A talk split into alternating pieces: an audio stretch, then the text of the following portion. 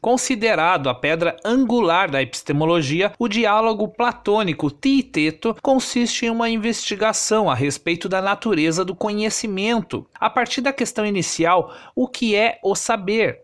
Sócrates obtém de Tieteto quatro sugestões de resposta: a enumeração das espécies do saber, o saber enquanto percepção, o saber enquanto opinião verdadeira e, finalmente, o saber enquanto opinião verdadeira associada a uma explicação.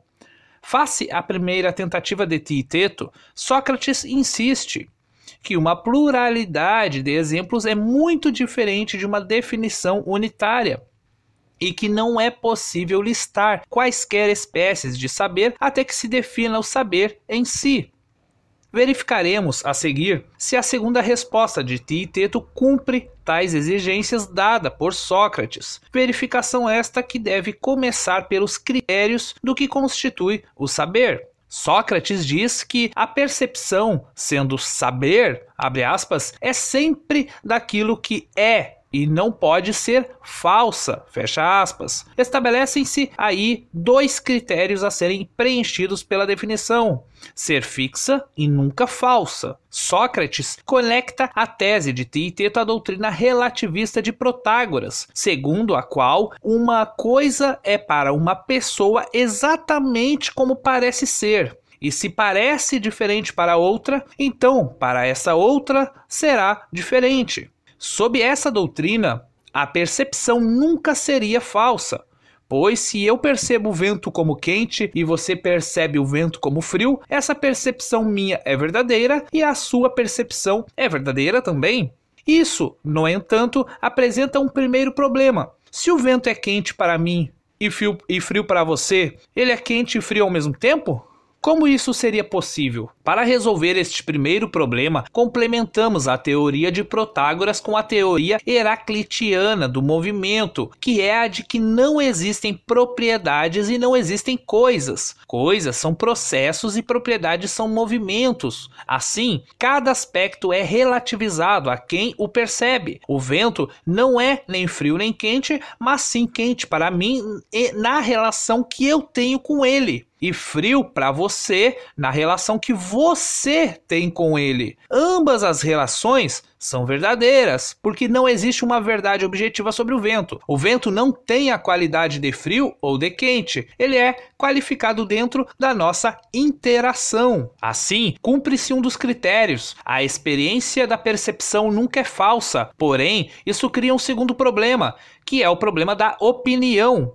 Esse problema surge quando Sócrates decompõe a percepção em experiência e opinião. Agora, não só é preciso perceber verdadeiramente o vento como frio, como também formar a opinião verdadeira de que se percebe o vento como frio. Do contrário, poderíamos formar a opinião incorreta de que o percebemos como quente. Esta opinião incorreta faria com que a percepção estivesse incorreta, falsa, e aí não seria saber.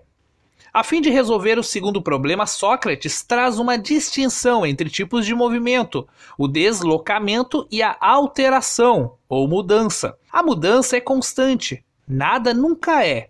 Tudo só vem a ser. Isso significa que não existe permanência ou objetividade, nem mesmo no momento da interação com que se percebe. Uma camiseta vem a ser azul ao mesmo tempo em que vem a não ser. Ela não para em cor nenhuma, em qualidade nenhuma. A partir daí, temos que nenhuma opinião é falsa, já que qualquer qualidade seria corret corretamente atribuída a qualquer objeto. Parida a primeira das definições de conhecimento dadas por Tieteto, Sócrates passa então a examinar separadamente a verdade dessas doutrinas interconectadas, a de Protágoras e a de Heráclito. Começamos por uma refutação do relativismo de Protágoras, que, segundo Sócrates, refuta a si próprio. Isso porque, ao concordar que dizem a verdade todos quantos opinam uh, coisas que são, ele concede ser verdade a opinião dos que têm a opinião contrária dele, pela qual pensam que ele está errado. Além disso, nota-se que, em alguns casos, um homem pode ser mais sábio e outro mais ignorante em relação às coisas futuras. É mais sábio e possuidor de opiniões verdadeiras aquele que for mais capaz de prever o que irá acontecer. Nesses casos, apenas o sábio será medida e não o ignorante. Portanto, um homem qualquer não é a medida de todas as coisas.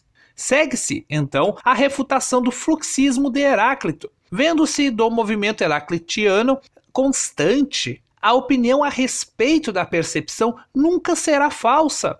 Porém, tal opinião também nunca será verdadeira, pois não se pode atribuir a nenhum objeto qualidade nenhuma, pois seria impossível dizer qualquer coisa, pensar qualquer coisa e, portanto, obter qualquer conhecimento.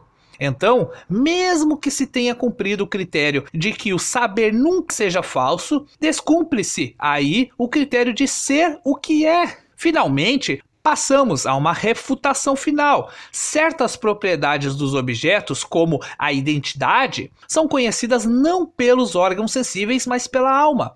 Tais propriedades constituem o saber, dado que a percepção se utiliza dos órgãos sensíveis e não da alma. Conclui-se que o conhecimento não é percepção. Podemos agora concluir que a definição de conhecimento enquanto percepção não cumpre as exigências feitas por Sócrates, já que esta definição foi refutada e, portanto, continuamos a não saber o que é o saber em si. Essa dissertação é um artigo da Niva. Valeu!